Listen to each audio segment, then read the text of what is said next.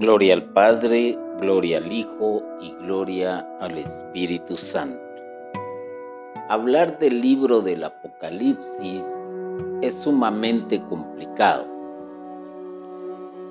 Hay que leerlo y entenderlo a la luz del magisterio de la Iglesia.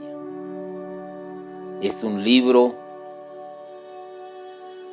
que muchos le tienen miedo porque han interpretado el, Apocalipsis como algo catastrófico, como un final, cuando en realidad pues eh, podría significar una revelación.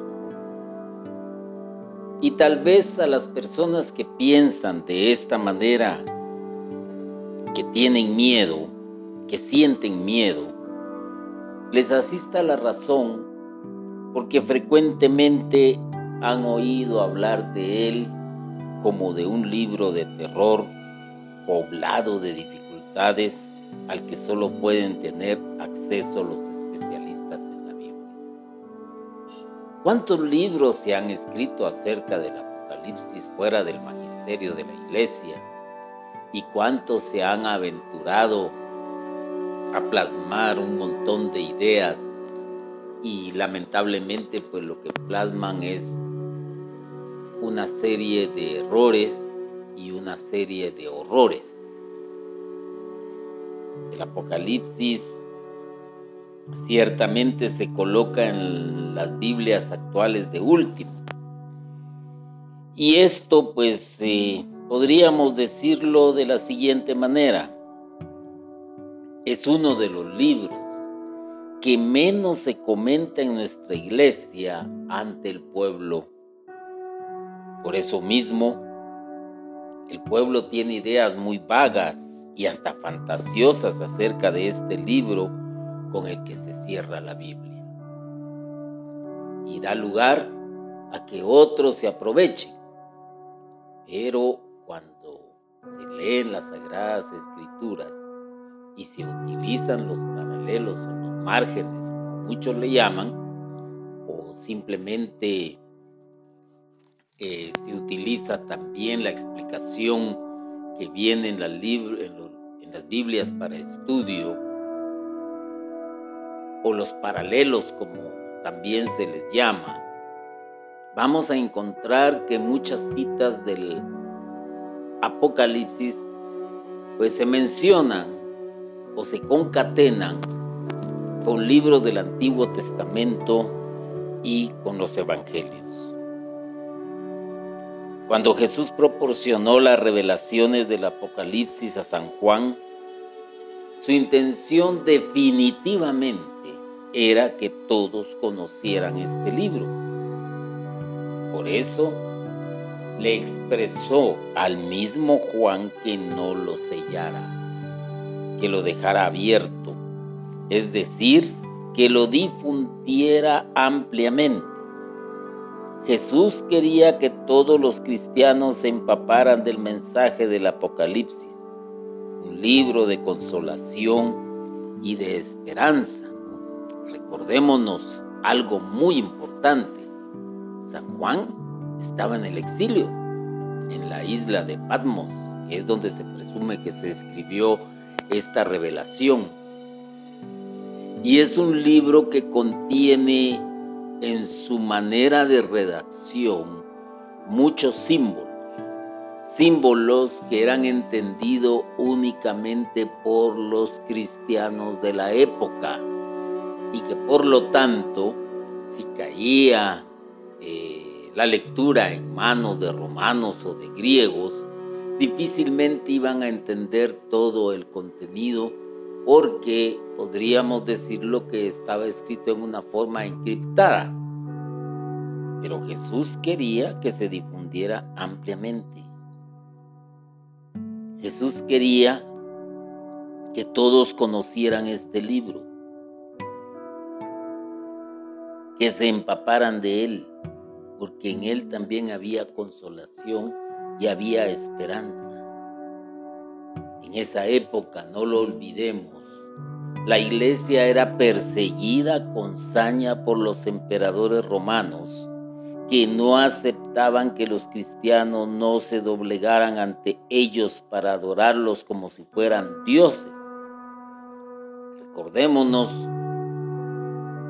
que Nerón le daba la cualidad de divino, de divinidad, de Dios, el todopoderoso, el que todo lo podía, el que todo lo sabía.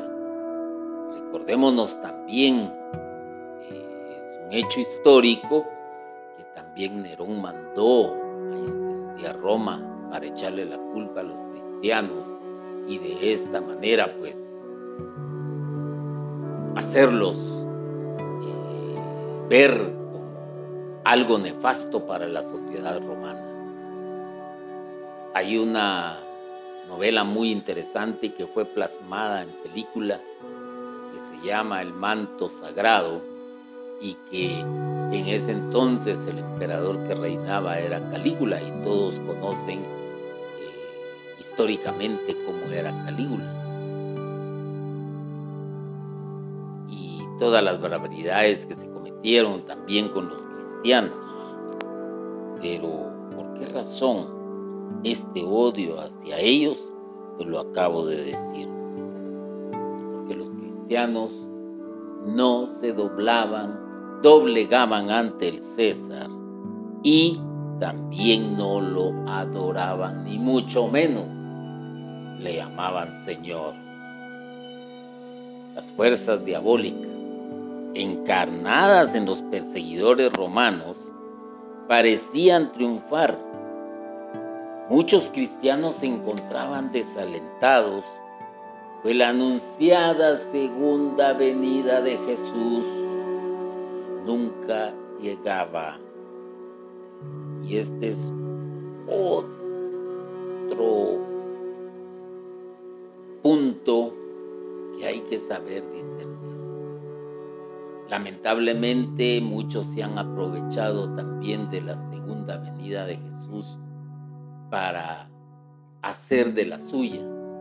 Y tenemos un montón de sectas de nuestro siglo donde nos han hablado de ello y el fracaso que con ello ha, llevado. Inclusive hay una eh, iglesia, llamémosle así, que ha profetizado la segunda venida de Jesucristo y que su profeta, líder de la iglesia, pues se equivocó y de ahí inventó el error. Pero ahora es tan peor porque dicen que Jesús ya está entre nosotros. Lo que pasa es que está en una forma invisible y que por eso no le podemos ver. Son elucubraciones de estas sectas. Imaginémonos entonces ese tiempo de persecución, ese tiempo donde se perdía la esperanza, ese tiempo donde cristiano visto, cristiano muerto. Además, los mismos cristianos temían que la iglesia desapareciera de un momento a otro, que estaban acabando con ellos, porque los estaban dispersando. Y entonces se veían en la necesidad de esconderse, de encerrarse, de celebrar sus ritos en la clandestinidad. Y había que sumarle a todo esto las primeras herejías que comenzaban a introducirse en la iglesia por medio de los falsos profetas. Miren desde cuándo viene eso. Casi que se dio de inmediato a la partida de nuestro Señor Jesús Cristo hacia el cielo. Se dio casi de inmediato y estamos hablando prácticamente de los primeros 30 años del cristianismo. Era un momento crítico. Y justo en ese momento, Jesús en visiones le entrega a San Juan las revelaciones del Apocalipsis, que son un mensaje de aliento y de esperanza no de miedo, no de terror, no de angustia, no, todo lo contrario. Hay un mensaje de aliento y de esperanza. La teología del Apocalipsis podría resumirse de la manera siguiente. Por encima de todo, de las fuerzas maléficas que pretenden destruir el reino de Dios, está el plan de Dios que se cumplirá al pie de la letra. Hoy estamos viviendo tiempos en los cuales también se pretende destruir la iglesia, destruir el reino de Dios. Hoy ciertamente ya no hay persecuciones físicas, ya no te crucifican, ya no te llevan a la pira, eh, simplemente te están trabajando la mente, el pensamiento lo están modificando, te están haciendo ver que una realidad es lo que tus ojos ven, lo que tus sentidos pueden palpar, pero que lo demás es un sueño, es una utopía, es algo inexistente, cambiando la mentalidad de la gente, cambiando su manera de pensar. Es la manera en que el reino del mal está tratando de la iglesia, pero no olvidemos algo muy importante también. Las puertas del infierno no prevalecerán. Eso es algo que no se debe de olvidar. Dios va empujando la historia del mundo para que todo culmine en un cielo nuevo y una tierra nueva. algo que nadie se puede imaginar. Privarse de vivir este mensaje del Apocalipsis es exponerse al pesimismo, que lleva a ser vencidos por las fuerzas demoníacas que cobran fuerza, sobre todo en determinadas épocas de la historia. El mensaje de esperanza del Apocalipsis está presentado, como ya lo dije anteriormente, en una manera encriptada, es decir, en clave. San Juan tenía que hablarle a las comunidades cristianas de tal manera que solo ellos comprendieran y que los perseguidores no lograran penetrar en estas revelaciones que eran del todo contrarias a la mentalidad pagana. San Juan empleó un lenguaje plagado de símbolos, de figuras, de visiones, de alegorías, de números misteriosos. Los cristianos del primer siglo, acostumbrados al lenguaje similar de los profetas, sobre todo de Daniel, Ezequiel e Isaías captaban lo que San Juan les quería compartir acerca de sus visiones. Por eso les decía en un principio que cuando se lee el Antiguo Testamento, también en el paralelo, en citas, nos lleva a entender ciertos pasajes del Apocalipsis. ¿Por qué razón? Porque los estudiosos de la Biblia lo han logrado discernir, al igual que los primeros cristianos que estaban acostumbrados al lenguaje de los profetas. Y hoy en día nosotros también podemos estar acostumbrados a un lenguaje en el cual nos entendemos, por ejemplo, eh, decir hermano o hermana, estamos hablando de alguien que profesa la misma fe que nosotros. Este lenguaje simbólico y figurado es el que presenta un gran obstáculo para que las comunidades actuales puedan comprender lo que fue revelado en el Apocalipsis. He ahí la gran diferencia. Desconocemos en la actualidad muchos de los símbolos plasmados en, en estos libros, llamémosles proféticos, llamémosles de revelación, llamémosles apocalípticos, porque los símbolos implicaban algo que solo podía entender la cultura de esa época. Hoy nosotros, al navegar por las redes sociales, también vemos un montón de símbolos que las nuevas generaciones entienden muy bien el significado, mientras que alguien se inicia en esto, pues lo va a ir entendiendo de a poco y es precisamente eso lo que debemos de hacer nosotros hoy en día, empaparnos del lenguaje de ese tiempo histórico para poder entender de mejor manera el Apocalipsis. Aquí, pues se trata también de hablar en un lenguaje sencillo para que muchos puedan ingresar a este libro. Un libro, como vuelvo a repetir, que no es de miedo, que no es no debe de provocar angustia, sino más bien una esperanza.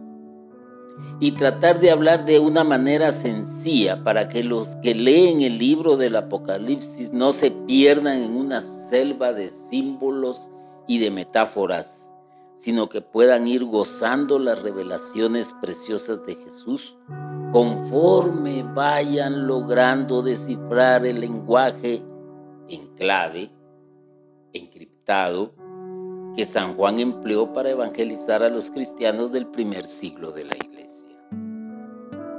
Y no es difícil. Vuelvo a repetirlo. Hay que leer los evangelios, tratar de meterse imaginariamente en el tiempo en que Jesús vivió y leer también el Antiguo Testamento e ir entendiendo esa riqueza de símbolos que se van formando con el paso del tiempo y que se van transmitiendo de generación en generación hasta que se vuelve algo cultural.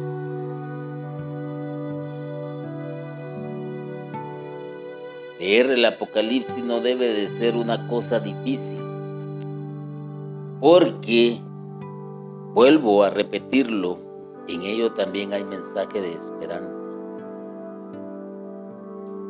Jesús resucitado